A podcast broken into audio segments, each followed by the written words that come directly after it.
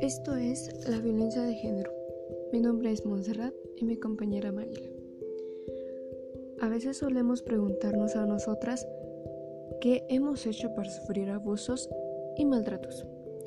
La realidad es que las causas de la violencia de género tienen raíces sociales y parten de la desigualdad entre hombres y mujeres.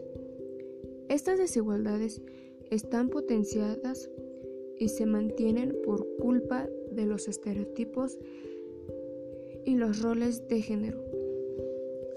Bueno, además, para prevenir la violencia de género es esencial y claramente hay que tomar medidas cada vez que la víctima se encuentra en peligro o simplemente evitar los acosos.